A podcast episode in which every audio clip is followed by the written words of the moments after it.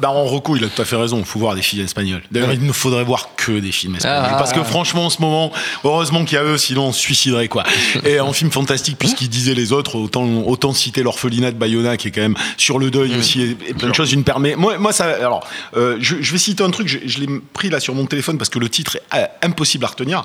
Ça s'appelle. C'est un court métrage en fait que je- que j'avais découvert moi à la télé. Et quand j'ai regardé Ghost Story, ça m'a fait penser à ce truc. Mais ce truc est fait de manière comique, mais ça m'avait fait exactement penser à ça. Et c'était une espèce de fausse bande-annonce euh, de thriller euh, qui s'appelle The Horribly Slow Murderer with the Extremely Inefficient Weapon.